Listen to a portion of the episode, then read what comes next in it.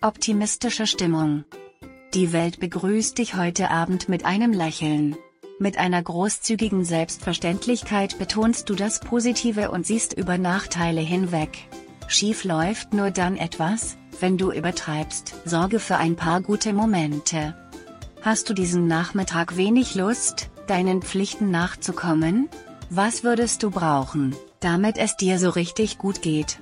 Falls du schlecht gelaunt bist, vergiss nicht, dass du allein die Verantwortung für dein Wohlbefinden trägst. Entspannung. Du kannst ein paar entspannende Stunden genießen und es dir gut gehen lassen. Am besten gelingt das gemeinsam mit einem lieben Menschen. Falls das nicht geht, vielleicht willst du ja mal wieder in Ruhe jemandem schreiben, den du vermisst?